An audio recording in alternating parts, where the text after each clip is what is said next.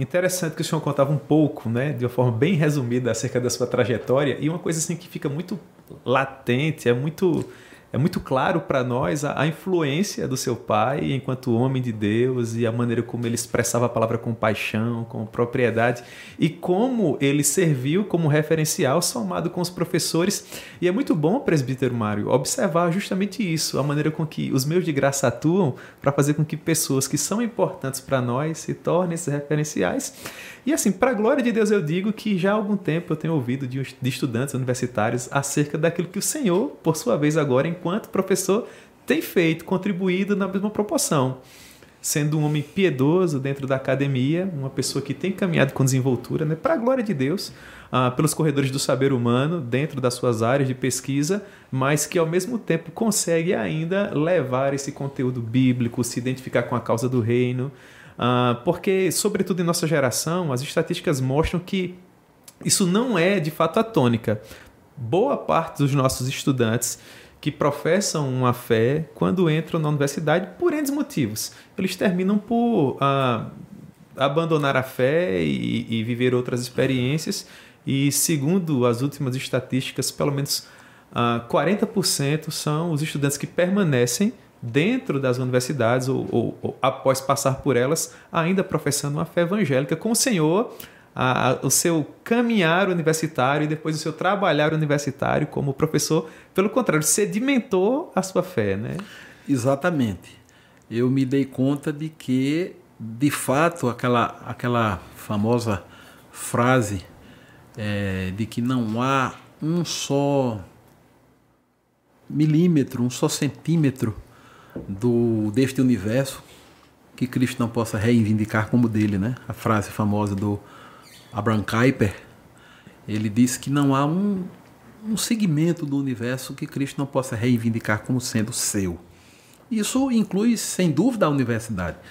E, e, nesse, neste aspecto é sempre importante nos lembrarmos de que as universidades surgiram umbilicalmente ligadas à atividade da igreja. Então hoje tenta-se passar uma ideia absolutamente é, insustentável de que o conhecimento e a fé são realidades que se excluem reciprocamente. E, consequentemente, o ato de crer é, pressupusesse uma espécie de suicídio da intelectualidade. Perfeito. O que é um absurdo. A Bíblia diz que em Cristo estão escondidos e ao mesmo tempo revelados todos os tesouros da sabedoria e do conhecimento.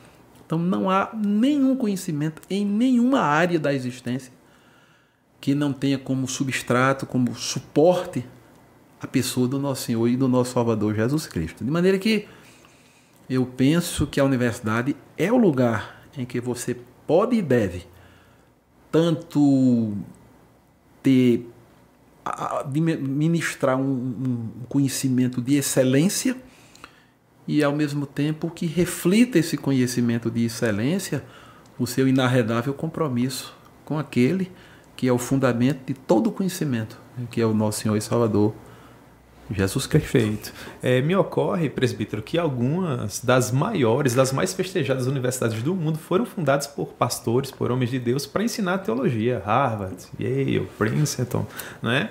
E hoje em dia, por exemplo, nós olhamos para um Brasil em que o curso de teologia, grosso modo, não é ah, nem reconhecido pelo MEC, né? Nossos nossos seminários confessionais eles lecionam teologia, mas as nossas universidades, por exemplo, não lecionam porque ah, é como que se a, a, teologia não fosse de fato um, um, uma ciência, algo que, que tivesse o que oferecer, por exemplo. Talvez produto de gerações outras, e eu, eu peguei um pouco disso ainda, em que, como o senhor mencionou, meio que nós precisávamos escolher: ou você é inteligente ou você é cristão genuíno, porque havia aquela exegese equivocada de que a letra mata, as pessoas elas elas nos desencorajavam a não caminharmos pelos corredores da academia, por exemplo. E eu creio que o senhor provavelmente deve ter enfrentado alguma resistência em dado momento, quando tentava ingressar pelo mundo da intelectualidade, para a glória de Deus, né? E as pessoas, olha, cuidado, Mário, você vai naufragar na fé. Deu para viver isso? Sim, sem dúvida.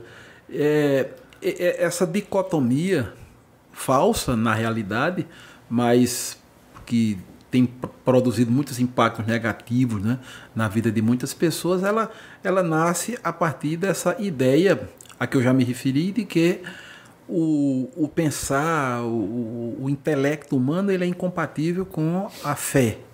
Né? Como se o ato de crer fosse, por natureza, um ato que devesse andar de costas para o, a, os aspectos da, da racionalidade. E isso é absolutamente falso. E como o próprio irmão uh, sinalizou, as maiores universidades do mundo elas foram fundadas por cristãos. Cristãos que eram portadores de intelectos extremamente poderosos e de corações também piedosos. Verdade. Numa demonstração de que uma realidade não se desconecta absolutamente da outra. Eu acho que nós precisamos, na nossa geração, resgatar esses dois componentes que não devem e não podem andar separados. E o jovem que nos escuta, ele tem essa consciência de que ele precisa se dar conta de que Cristo também é o Senhor do conhecimento, em qualquer que seja a área em que ele se manifesta. E muitas vezes eu penso que essa, esse, essa, essa situação de muitos cristãos que, ao adentrarem a vida acadêmica, terminam naufragando na fé, também tem muito a ver com as demandas do coração. Onde é que realmente está o nosso coração? Perfeito. O problema, às vezes, não é nem tanto de natureza racional, de natureza lógica, de natureza cognitiva, mas é, sobretudo, o centro do coração. Onde está o coração é onde vai estar o seu tesouro. Né?